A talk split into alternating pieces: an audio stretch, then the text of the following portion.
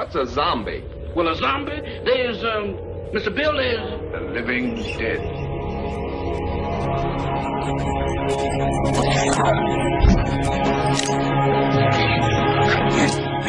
Sin duda existe una obsesión por los zombies. Disfrutan de una gran popularidad. Por definición, un zombie es alguien que se encuentra entre la vida y la muerte. A todos nos preocupa ese momento, lo que eso significa.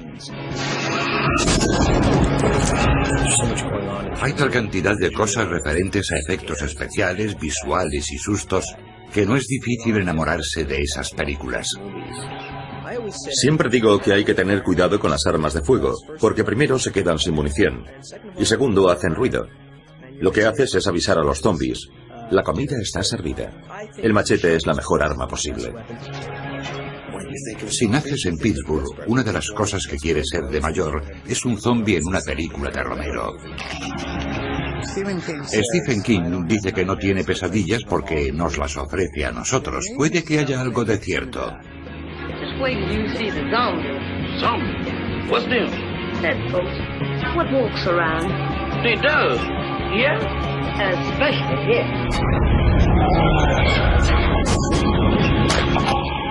Just wait till you see the zombie. Zombie? What's them? Dead folks. What walks around. They does. Yeah? Especially here.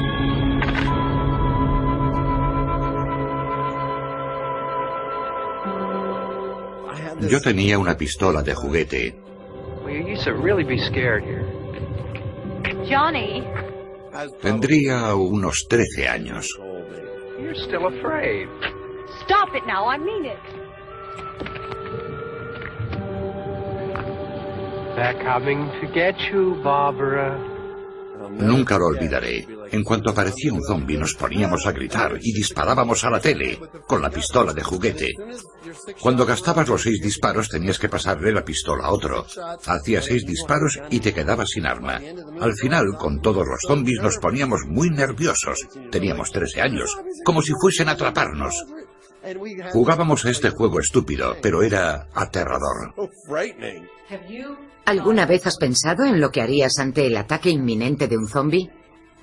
Sí, todos los días. Si eres un fanático de los zombies no puedes evitar pensar en ello.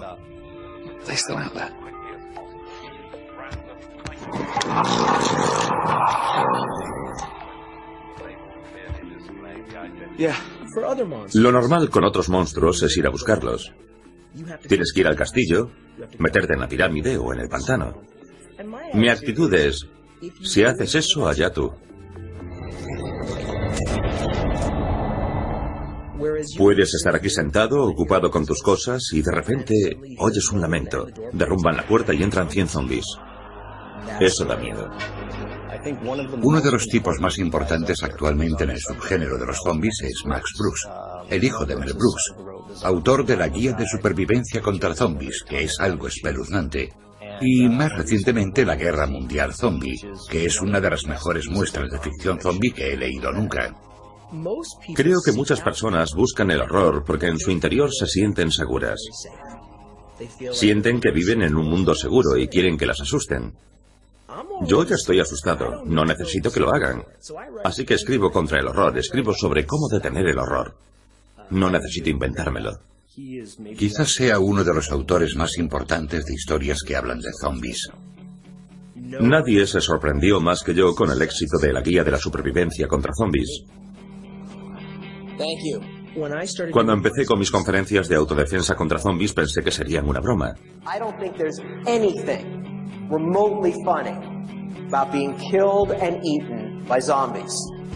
No estaba preparado para el bombardeo de preguntas. Who are the living dead? What are they? And why do they want to destroy us? Todas reales, preguntas como ¿qué tipo de espada utilizo? ¿De qué clase de acero debe ser la espada? ¿Debe tener hoja de espiga? ¿Y la longitud de la hoja? ¿Debo ponerme armadura? Es el tipo de preguntas que me hacen constantemente. You can never be too prepared, regardless of if they're out there or not, or if they're coming for you or not. Preparedness is the key. Es impactante. What do you see in the glass? I see. Hospital. Is that all? No. I see.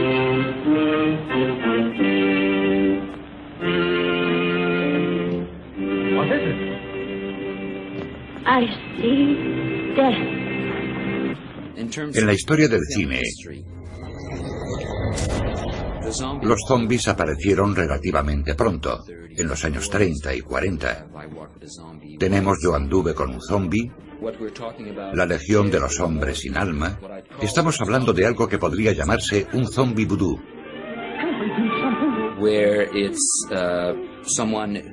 Alguien que ha perdido el control de su mente, la cual ha pasado a manos de otro que ha utilizado ciertos conocimientos de vudú para revivir a los muertos y usarlos como esclavos o como cuerpos sin mente que cumplen sus órdenes.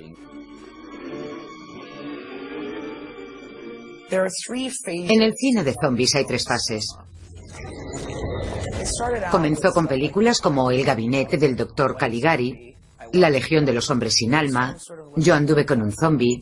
En ella se miraba a los zombies de un modo diferente, eran como sonámbulos, esclavos de la mente. Se convirtieron en zombies sin mente. Un momento crucial fue la Noche de los Muertos Vivientes de Romero a finales de los 60, cuando de repente los zombies dejaron de estar controlados por una fuerza y pasaron a vagar sin rumbo alguno que no fuese en sus instintos básicos, la necesidad de comer e incluso de consumir. La genialidad de Romero está en el uso de esta metáfora que nos muestra que lo que nos controla realmente es la necesidad fundamental de usar a otras personas. Sus zombies son las masas, quizá la clase trabajadora que se mueve lentamente y ha sido engañada por el capitalismo para que piense que debe consumir. Y en este proceso ha perdido su humanidad. Los zombies se convirtieron en una amenaza ciega que podría eliminarnos físicamente, hacernos daño y consumirnos. Ahí fue cuando nos dieron miedo. La tercera fase comenzó con el regreso de los muertos vivientes, cuando los zombies dejaron de asustarnos porque les pusieron voz, les permitieron hablar y hacer chistes.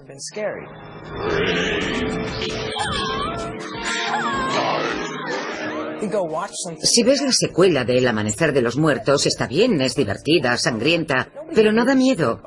La última vez que nos asustamos con películas de zombies fue en los 70, con El Amanecer de los Muertos, por ejemplo. Aún tengo pesadillas con los zombies.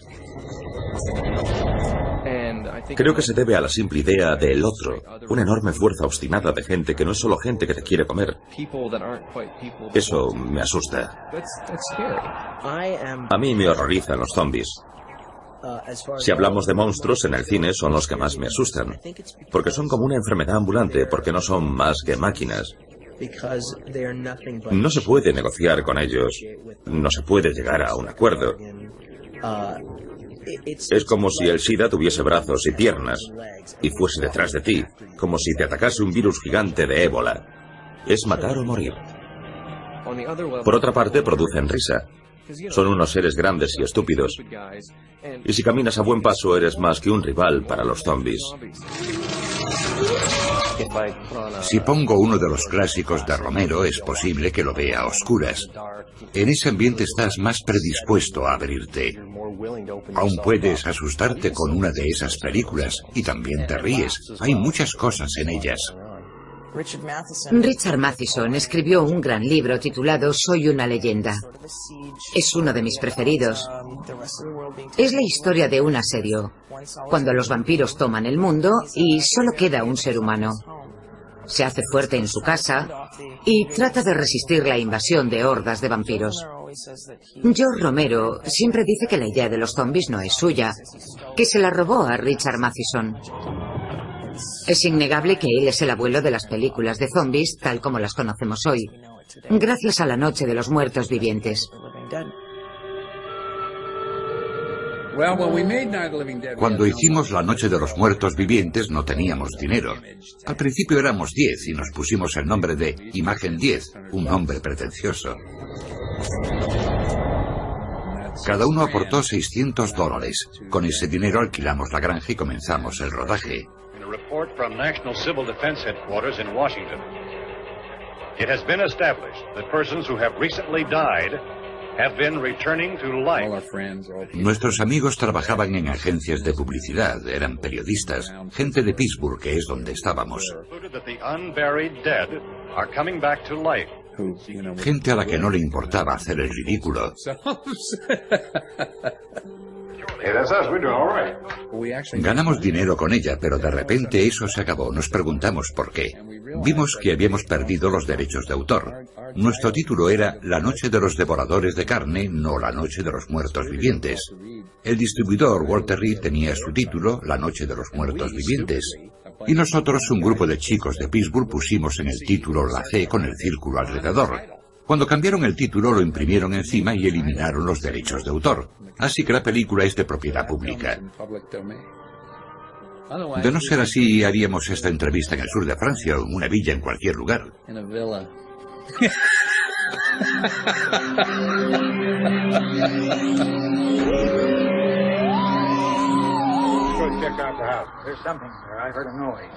Dwayne, el protagonista, era afroamericano y además el mejor actor entre nuestros amigos.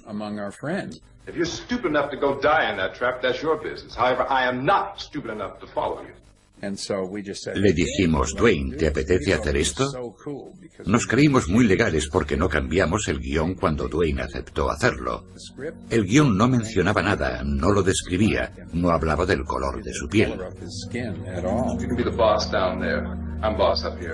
Los zombies de la noche de los muertos vivientes, por ejemplo.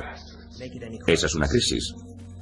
Un hombre negro en los 60 que se convierte en líder en la lucha por sobrevivir, le pega a una mujer blanca y le dice a un blanco, aquí mando yo.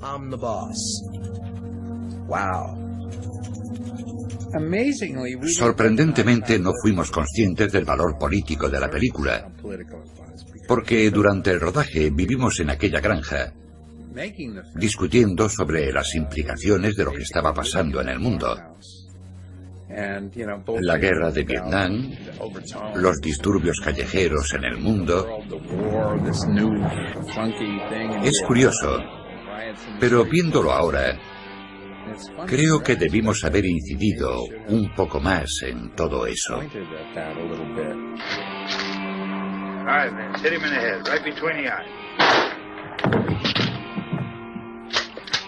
Good shot. Okay, he's dead. Let's go get him. That's another one for the fire. Al final de la Noche de los Muertos Vivientes, Romero incluye varias escenas que componen un mensaje muy poderoso sobre el racismo. Son fotografías que nos recuerdan aquellas imágenes que vimos, por ejemplo, en los linchamientos. Fotografías con mucho grano, en blanco y negro, que imaginamos que fueron sacadas de un periódico sobre un linchamiento en Alabama.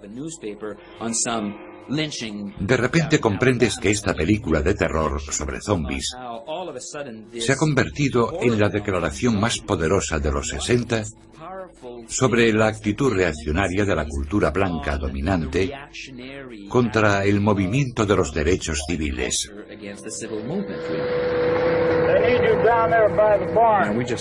A nosotros nos parecía divertida, no pensamos que fuese a sacudir los cimientos. Y lo hizo. Welcome to a night of total terror. Night of the living dead. George Romero es tan brillante porque ha hecho que cada una de sus películas de zombies encaje en la década en que se ha rodado. He took his unique vision of terror one step further. En los 70 había gente en un centro comercial atrapada por su propia codicia. ¿Qué edificio es ese? Uno de esos nuevos centros comerciales. Fue uno de los primeros centros comerciales de entonces. Romero hizo que la gente caminase por el centro comercial como zombies. Vayan hoy a uno cualquiera. Hay zombies recorriendo el centro comercial, hipnotizados por la música ambiente. Por eso él puso zombies arrastrando tostadoras o llevándose cosas. Ese era su mensaje. That was that was his statement. En los años 80 había gente escondida en un búnker para evitar el problema. ¿De veras? ¿En la época de Reagan? George A. Romero takes us out of the night, beyond the dawn, and into the darkest day of horror the world has ever known. Day of the Dead.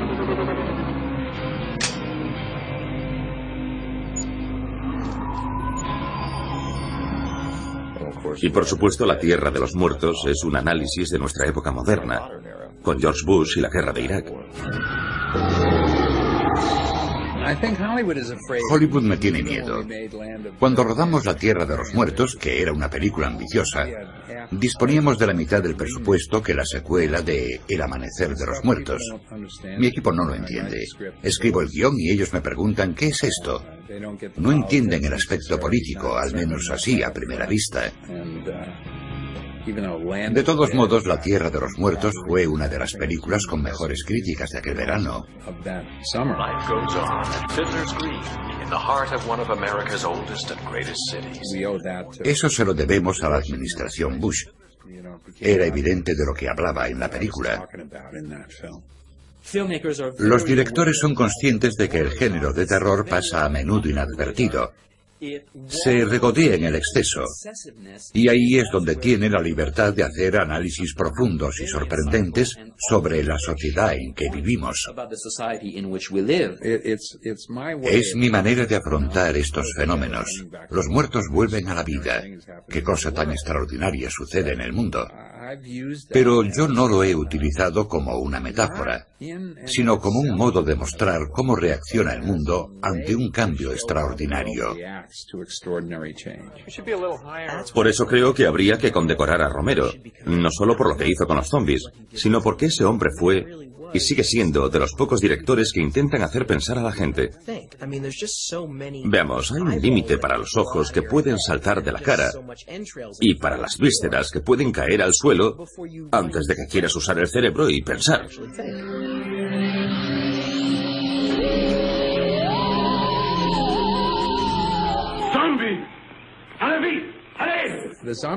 Yo crecí con los zombies de la Legión de los Hombres sin Alma y yo anduve con un zombie.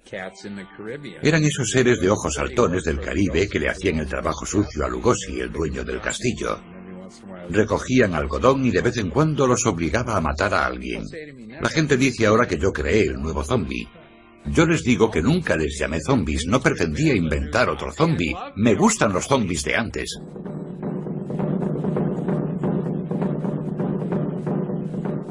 El temor a los zombies en Haití es temor a convertirse en uno de ellos.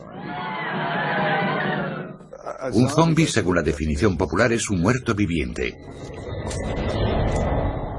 Es un individuo que ha sido llevado a ese extremo por medio de la magia y que solo puede resucitar a través de ella. Y siempre para ser conducido a una vida de esclavitud. Nosotros no creíamos en esta idea folclórica de la magia. Pero lo interesante es que había una serie de informes en la literatura etnográfica, en los relatos de los misioneros, en los cuentos populares de Haití, que se referían a casos que parecían tener una cierta legitimidad y que exigían una investigación. Había un psicofarmacólogo muy famoso, Nathan Klein. La psicofarmacología es el estudio de la acción de las drogas en la mente. Klein estaba interesado en unos informes sobre la presunta existencia de un veneno popular que al parecer provocaba un estado de muerte aparente tan profundo que hasta los médicos se engañaban. Mi misión en 1982 fue ir a Haití en busca de este brebaje popular, sin saber que en tal misión consumiría cuatro años de mi vida. La idea de los zombies había sido explotada de una manera racista para denigrar no solo a un pueblo, sino su religión y su cultura. Esta investigación me ofreció la oportunidad de darle la vuelta, de poner algo de sensatez en el sensacionalismo, de descubrir cómo funcionaban esas creencias dentro de su cultura. Y la llave que abría el camino era el descubrimiento del veneno. Visité a varios bokors, o sacerdotes negativos, hechiceros, y en esas visitas hallé varias formas diferentes de prepararlo. Había una pléyade de ingredientes, de todo, desde serpientes a sapos, pasando por diversas plantas, restos humanos con propósitos mágicos, pero el ingrediente fundamental, el ingrediente básico, era un pez de un género llamado esferoide. Resulta que tiene la neurotoxina más potente jamás descubierta en la naturaleza. Una dosis letal de esta toxina puede caber en la cabeza de un alfiler. Pero lo más interesante es cómo mata. Es una molécula que bloquea selectivamente los canales de sodio de los nervios, lo que provoca una parálisis periférica y ralentiza drásticamente el ritmo metabólico, a pesar de que se mantiene el estado de conciencia hasta el momento de la muerte. Gracias a ese descubrimiento, los zombies salieron del reino de lo fantasmagórico para pasar al reino de lo posible. Vivimos en una época, no quiero decir apocalíptica, porque no lo es, no vivimos en una época apocalíptica, pero vivimos momentos de incertidumbre, de ansiedad, y da miedo pensar en las amenazas reales que nos rodean.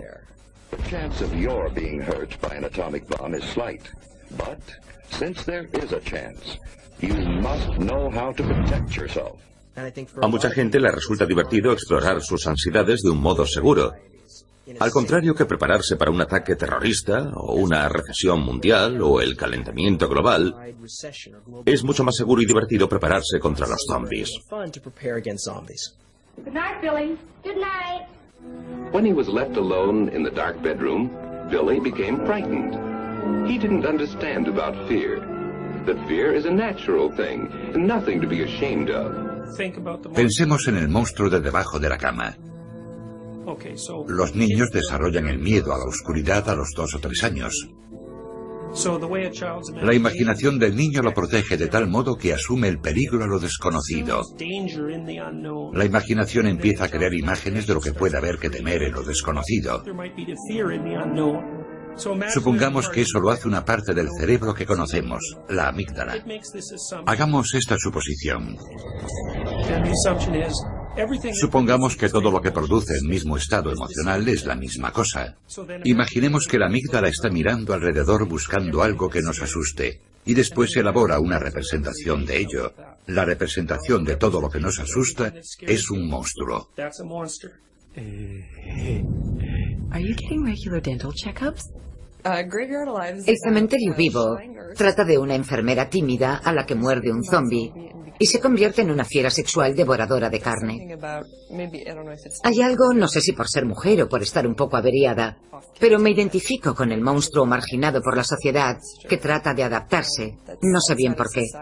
Son diferentes, un poco como Frankenstein, donde notas que eres distinta. No sabes por qué. Tratas de conectar con la gente. No siempre funciona y a veces los matas. Es muy dulce y al mismo tiempo mortífero. La enfermera tímida, Patsy Powers, está enamorada del guapo doctor que está comprometido con la enfermera rival, Goody Two Shoes. Patsy está loca por el médico, pero es tan tímida que no hace nada. Después se convierte en zombie y tiene que enfrentarse a las urgencias de la carne. Lo arregla en el hospital comiéndose a los pacientes.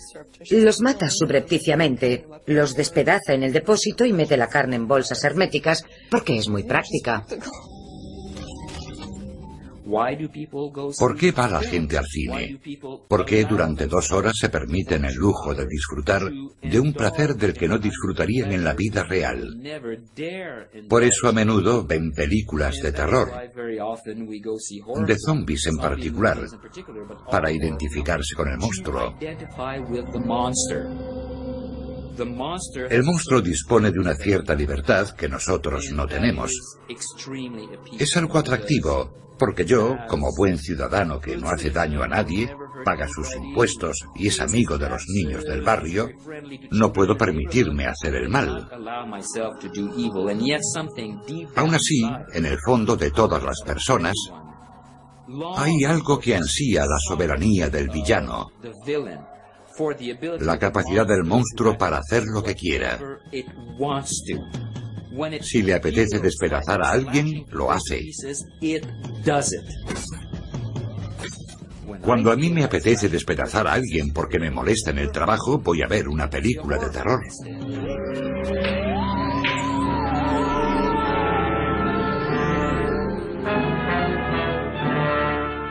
Me encanta el género.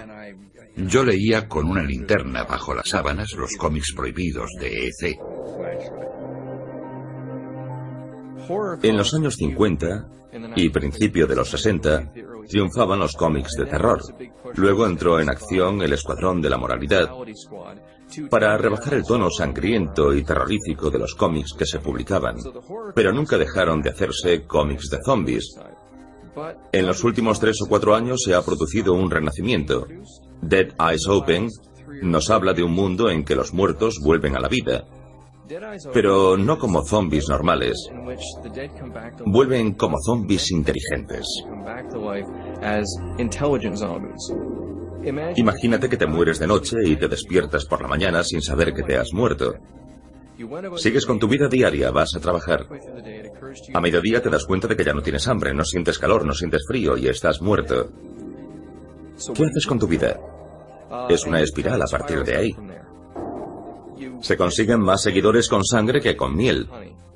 Si escribes un cómic de zombies que incorpora un montón de ideas interesantes y sofisticadas sobre la gente y sus relaciones, aunque flote en un mar de violencia gráfica, atraerás a más gente que no es probable que se interese por los complejos mensajes morales sobre la gente y la violencia. Porque ven la sangre en la hoja, están intrigados y se interesan porque eso es lo que suele interesarles. Pero sutilmente también vendes algo un poco más sofisticado.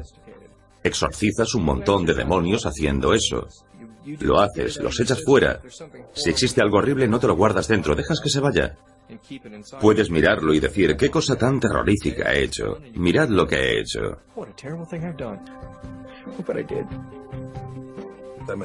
Soy muy aficionado al cómic. Me fascina cualquier cosa de esas. Me encanta todo en general. Después trato de recrearlo y contar mis historias, utilizando criaturas, personajes y cosas. Utilizo la imaginación, me lanzo en plancha, lo hago a mi manera, ya sé. Al final siempre resulta algo bonito y atractivo. La gente se entusiasma y eso me gusta. El abanico es amplio. Desde una herida en la cabeza y media cara destruida, comida por los gusanos y las moscas, hasta las pústulas. Depende de cuál sea la expresión de la cara. Con un zombie hay más imaginería. Hay más libertad para mostrar lo que es un zombie. Al contrario que con otras criaturas sobrenaturales o terroríficas.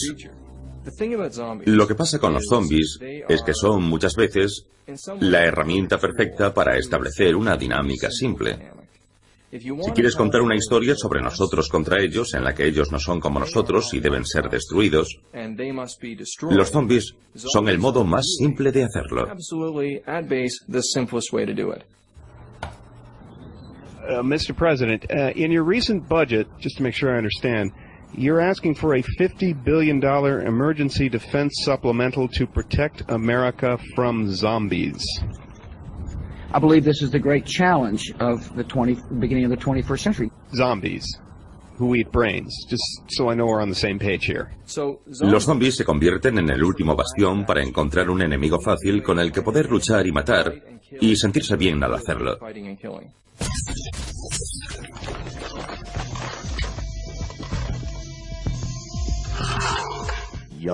Los lectores y los espectadores de cine de hoy quizá están un poco más obsesionados con los zombies, pero hay que considerar la cultura en la que crecen. De ellos se espera que sean conformistas, que vistan igual, que actúen igual. Las consignas son no destaquéis, no os no desafiéis, no preguntéis. Eso tiene que reconcomerlo, sobre todo entre los 12 y los 15 años. Ahí es cuando hay que rebelarse. No puede ser un zombie y caminar al lado de los otros esclavos. Lo que más me fascina es la idea de que los consumidores son zombies. Puede que los militares que hacen lo que se les ordena sin pensar sean zombies. El ciudadano normal que no presta atención a lo que ocurre a su alrededor es un zombie. Eso define mi vida, la vida de la mayoría. Por la mañana nos vamos a trabajar y volvemos de noche a casa. ¿Por qué? Al final, ¿por qué hago esto? Porque soy un zombie. No puede existir un zombie solo. No tiene sentido. Le clavas un lápiz en un ojo y se acabó. Se necesitan miles, millones y también se necesita una crisis social. La ausencia de la ley y el orden. Literalmente se necesita la clase de mundo que tememos ahora mismo. With all due respect, Mr. President, are you sure this wasn't a, a movie you saw? I mean, why? Yeah, but why is And that? it's a danger to the American people. It's a danger to your children, Jim. Sorry, my name is Barry. Tardé dos años en escribirlo y documentarme al mismo tiempo, porque quería que fuese todo lo más realista posible. La tarea casi acaba conmigo. Hizo lo que nadie había hecho, contemplar un apocalipsis zombie a través de los ojos de un funcionario de la ONU al que le cuentan historias personas de todo el mundo. Lo hizo global. Le compraron los derechos del libro antes de que se publicase. La guía de supervivencia contra zombies fue un éxito, pero no fue un bestseller. Tuvo la capacidad de resistir a algo sorprendente. Siempre me habían dicho que la fecha de caducidad de los libros estaba entre la de la leche y los yogures. Por eso me sorprendió su aguante. Pero salió la Guerra Mundial Zombie y fue un bestseller del New York Times. Al parecer funcionó tan bien que de repente la guía de supervivencia contra zombies pasó a ser un bestseller del New York Times. Me dije, no, no, no, tiempo. Los bestsellers son misterios sobre asesinatos, libros de dietas o que hablen sobre Jesús o George Bush. No, de zombies no. You're going to be one of the most famous novelists in America.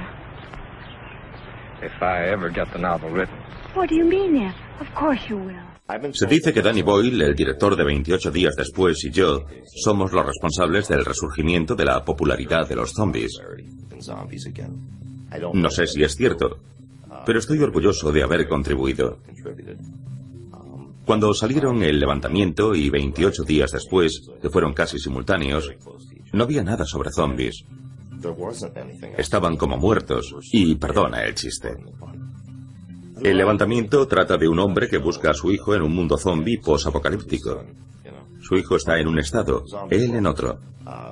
Tiene que recorrer el país y hace compañeros por el camino.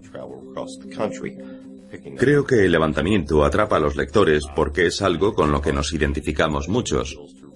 No ser capaz de proteger a tus hijos y también con lo que estás dispuesto a hacer para protegerlos. In one year in the United States, there are about half a million divorces. It means many thousands of children who need the security of a home and parents lose it. Tanto los directores de cine como los escritores ponen algo de sí mismos en lo que crean. En mi caso, yo era un padre divorciado, igual que el personaje del libro. Aunque lo digo de broma, creo que en mis zombies hay algo de los abogados matrimonialistas, de las vendedoras telefónicas, de todas las molestias de nuestro mundo moderno.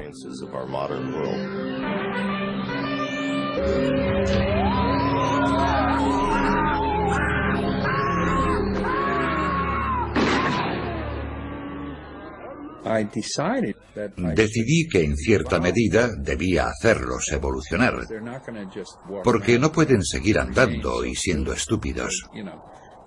Por muy retrasados que sean, algo tienen que aprender. Los que siguen a Romero han intentado añadir algo. Los han hecho más rápidos, más listos, le han añadido algo a lo que había creado Romero. Yo, sin embargo, les he quitado. He hecho mis zombies más estúpidos que los de Romero, incluso más lentos. No sé, pero más tontos seguro. Para mí, cuanto más tontos, más asustan. Si tienen un reflejo de humanidad, no me asustan. Lo que realmente me aterroriza es la falta absoluta de humanidad. Se enfrentan los zombies veloces contra los lentos. Esta es una discusión que han tenido alguna vez todos los aficionados al cine de terror. No me gustan los zombies que corren. No creo que los zombies deban correr. Te atraparán de todos modos porque no se detienen nunca, son incansables. ¿Por qué hacen que corran? Tampoco tiene sentido fisiológicamente porque tienen los músculos, las articulaciones, los tendones podridos y desenganchados de los huesos. Vi una pegatina que decía, los zombies rápidos son una mierda. No sé si estas pegatinas las habrá puesto George o no, pero en las películas de Romero no se ve nunca un zombie veloz. Para él, si estás muerto, si sigues estando muerto, sigues desintegrándote o pudriéndote. No te conviertes en un superhéroe, como los zombies veloces de la secuela. En la original había zombies clave. Estaba la monja zombie, el jugador de béisbol zombie. Tienes que ver zombies. En la secuela eran feos y veloces, no conseguías verlos. Iban muy deprisa. Sí, soy el rey del gore. Me han llamado Doctor Splatter. En general no se conoce mi trabajo. El amanecer de los muertos, el día de los muertos, la noche de los muertos vivientes, la tierra de los muertos, la secuela del amanecer de los muertos. Just shoot them in the head. They seem to go down permanently when you shoot them in the head. Dirigí la secuela. Supongo que se me asocia con los zombies. Ahora lo entiendo todo. A los 11 años vi El hombre de las mil caras.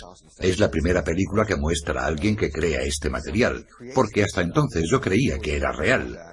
Entonces decidí que quería ser el tipo que crea eso. Tengo una escuela de efectos especiales. Trabajo en los efectos, pero se los entrego a mis alumnos.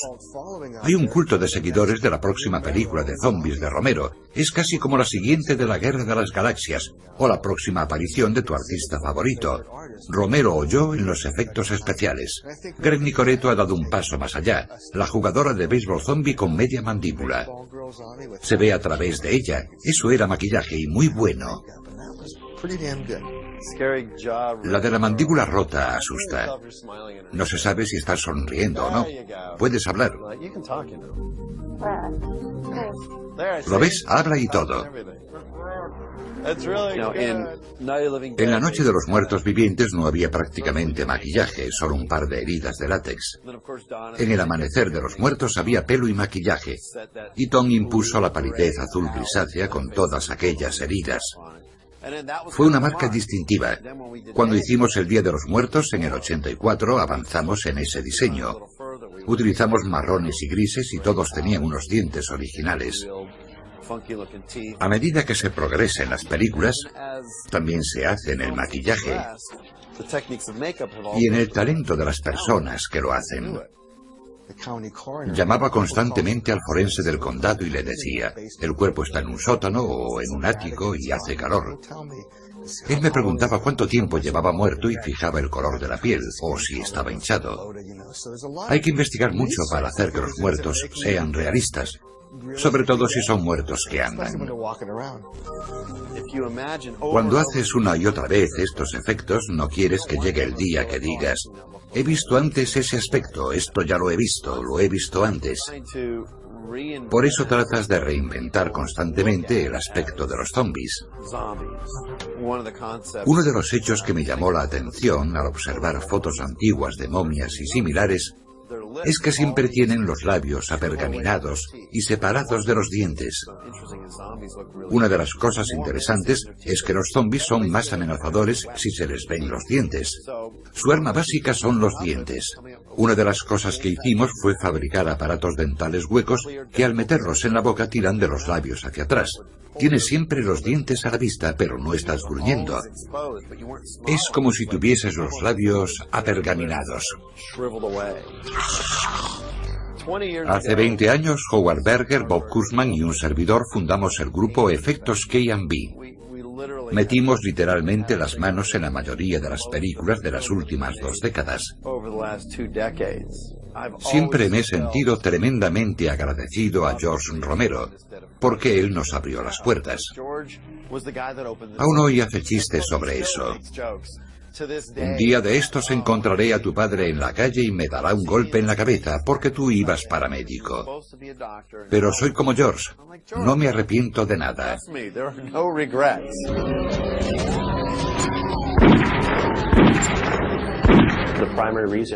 Si nos atraen los zombies es sobre todo porque son como nosotros. Pero tenemos derecho a matarlos y lo hacemos de diversos e interesantes modos. Con el zombie la violencia es inocente. Puedes pasarte todo el día eliminándolos porque no se mueren. Los matas y no te sientes culpable. Es como una prolongación de las películas, pero al igual que la literatura es un campo amplio. Puedes hacer cosas que el cine no te permite por presupuesto. Los que hacen los juegos exploran estos vastos paisajes y cometen locuras. Hacen cosas violentas que desafían la gravedad. Ahí reside su atractivo. Es donde se explora terreno virgen en términos de violencia en las historias de zombies. Esos juegos se harán cada vez mayores mientras haya una imaginación que los sostenga. It appears the dead are coming back to life and eating the flesh of the living. Como norma general, el tema de los videojuegos es muy previsible. En casi todos hay que matar algo o dispararle a algo. Las cosas que puedes matar son arquetipos.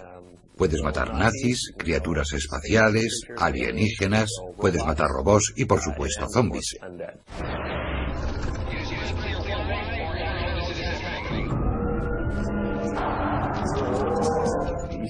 Piensas en estas cosas constantemente, sobre todo porque es divertido ese escenario hipotético.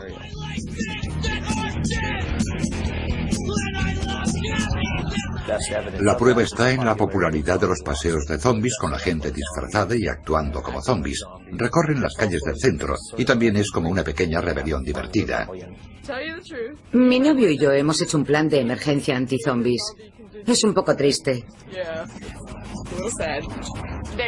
Podría haber un virus elaborado por el hombre que infectase a la gente para convertirla en criaturas semejantes a los zombies. Y tienen sus necesidades básicas. Comer, beber, dormir, respirar y demás. Mi estrategia contra los zombies es poner rumbo al norte. Cuando llegue el invierno hará frío y se congelarán. En la primavera sales y problema resuelto. Lo que mucha gente ignora es que Max Brooks, David Wellington, yo y los demás escritores sobre zombies tenemos una residencia en Colorado. Si se extiende una epidemia de zombies, allí estaremos a salvo. Mi casa tiene una escalera. En caso de emergencia recojo la escalera y estaré a salvo. Tengo un balcón y si hay que disparar a los zombies puedo hacerlo desde allí. Tendría una visión general de la situación. Puedo atrancar las puertas. Si es necesario puedo hacer que llueva. En caso de emergencia tengo bambú para plantar y construir una cerca con él. Estoy preparado, muy preparado. Tengo buen suelo y podría empezar cultivando nabos. Es mejor que no vengan a por mí.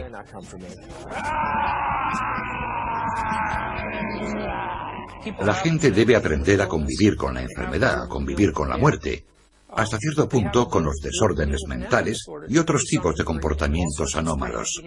Y a no ser que se hayan expuesto a todo eso y practiquen, a no ser que lo encuentren en su vida diaria, no saben cómo se hace. Por eso recurren a diversos sustitutos, sobre todo durante la adolescencia. No sé por qué los zombies han elegido volver ahora. No sé si es la época en que vivimos o un reflejo de nuestro mundo, de lo terroríficas que son hoy las cosas, o simplemente si la gente estaba preparada otra vez para algo distinto. Vivimos en un mundo que consume comida rápida. Nos bombardean las ondas de los teléfonos móviles. Nos atacan constantemente. En muchos sentidos somos como zombies. A la gente le resulta más fácil entender que ha habido una especie de fallo científico que ha convertido a todo el mundo en zombies que la existencia de una fuerza demoníaca que ha poseído a alguien y saca a los muertos de los cementerios. Ya no están en los cementerios. Los zombies de hoy están en el centro comercial. Los fantasmas no me asustan. No me asustan los poderes tenebrosos. No, me asustan las cosas reales y físicas como la enfermedad. Pensemos en la gripe de 1918 que mató a más gente que la peste negra. En 1918, es decir, hace menos de 100 años. Es aterrador. Lo que más nos asusta de una película, de un libro o un videojuego es aquello con lo que nos identificamos. Estamos duchándonos y de repente aparece un bicho. Mandamos a nuestro niño a jugar a la calle y oímos el frenazo de un coche. Son las 3 o 4 de la mañana y suena de repente el teléfono. Es un miedo compartido por todos al margen de donde vivamos o quienes seamos. Todo eso nos desvela. Los zombies siguen siendo interesantes por muchas razones. Es esa línea que separa la vida de la muerte, cómo define la gente la separación entre la vida y la muerte, es lo que determina su visión del mundo místico. Básicamente es ese único pensamiento que está siempre en el fondo de la gente consciente. Si las cosas no tienen espacio para florecer, se mueren. Eso es lo que pasará con el subgénero de los zombies si los directores, guionistas y creadores de videojuegos dejan de superar los límites.